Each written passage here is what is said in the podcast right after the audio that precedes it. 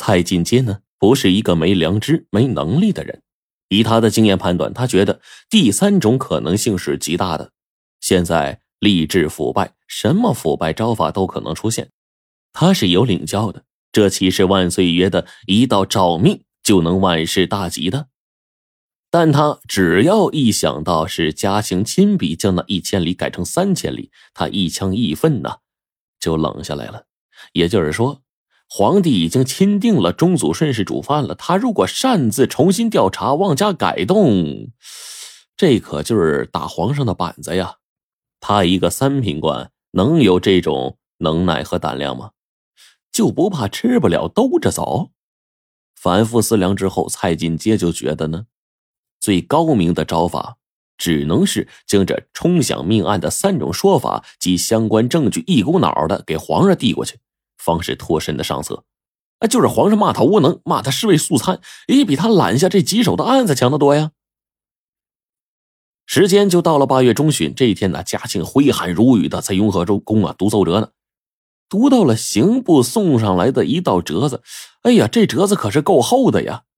却破天荒的只说了一件事儿，就是啊，湖北松滋县的冲击命案。这个嘉庆记得呢，他是在上个月对这个案子有一个预批，那怎么到了这会儿又呈上来了？难道其中有蹊跷？读罢之后，嘉庆就沉吟了。单从折子啊，还有各自附带的证据来看，这案子究竟怎么样，一时拿捏不准呢。但是有一条，嘉庆却认识到了，就是他那个呀，一千里改成三千里，改的不妥当。他那个连坐诏啊，下的太急了，胡子头发一把抓，闹得地方官只好是大事化小，小事化了，反而助长了官道一体的这个邪气。眼下呀，刑部上了这道折子，嘿，显然是将这个挑子呀撂给他了。不但呢想要他收回那道三千里的御批，还想他这个案子。就是做出个决断来啊，对吧？那你这 难为皇上了。开始，因为呀，就眼前这些材料呢，他他骂决断他也做不出来呀，对吧？嘉庆也懵逼了，也不知道怎么整。一偏头，看着这老太监了。老太监叫仁和。哎，嘉庆就突然想起来，这仁和呀，伺候过乾隆皇帝。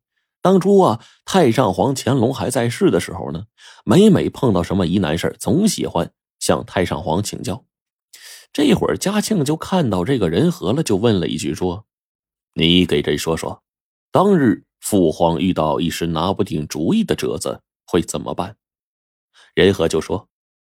先帝在世时，凡是遇到这类折子，都是训斥地折人一顿，然后说这人吃饭是干嘛的呀？就是要干事的呀。你既然吃了皇家的饭，这事儿又归你管，你推给咱家代管，你这碗饭是不想吃了吧？咱中国这么大，干事的人少，吃饭的人可不少。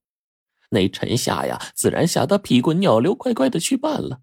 不过，训完了，贤弟也还得加上一句：你尽管放手去办，只要不添乱，出了事儿朕给你兜着。仁和这几句话启发了嘉庆。第二天，嘉庆就召见了刑部堂官左都御史蔡进阶，当面下旨说：这个松滋县的冲击命案呢，就由刑部做主了，重新办理吧。那个三千里呢，朕收回来了。啊，免得捆绑你们办案的手脚。不过，朕把话说在前头，而今是多事之秋，各地积案堆积如山，你得做个榜样，尽快对此案拿出个明白结果啊！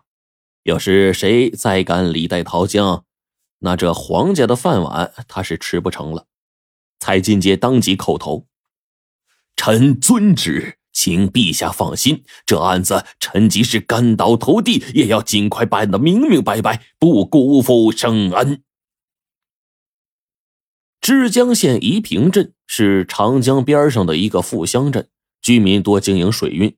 镇中间一条宽石板路，直溜溜的一里来长，路两边尽是商店、酒馆、烟馆和砖瓦大户。这一年六月间呢，在外多年回乡完婚的徐勇。结婚时呢，还是捉襟见肘的，婚事啊办的是勉勉强强。谁料婚后不长时间，竟奇迹般的盖起了两进八间的砖瓦大宅，还购进了一百亩的良田。此后，徐勇啊也就不再出门打工了，过起了地主般的养尊处优的日子，每天招朋引伴，花天酒地。有邻居呀就问说：“徐勇在哪儿发了财呀？”徐勇就说：“还说俺这几年呃不过是随师傅啊张超给人家呃富人家保家护院而已，哪里谈得上发财呀？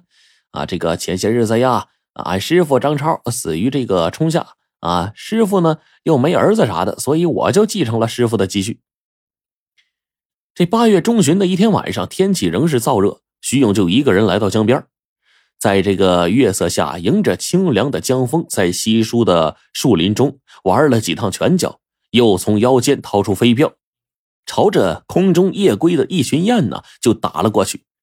就听着两声惨叫，嘎嘎的，两个家巧就落地了。啊，那不是雁，那是家巧。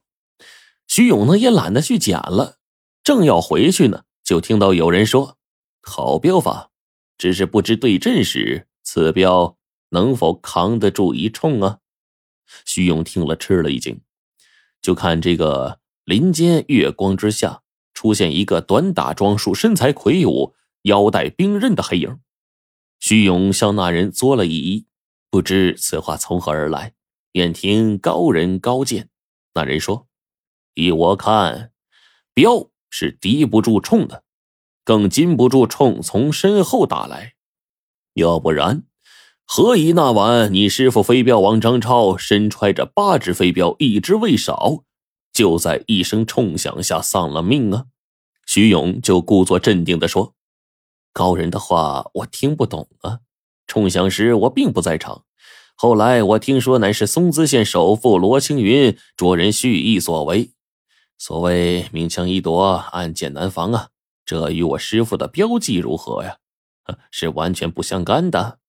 那人紧接着又说：“既然不相干，那你就说说，这个罗家失窃的账单是怎么回事啊？”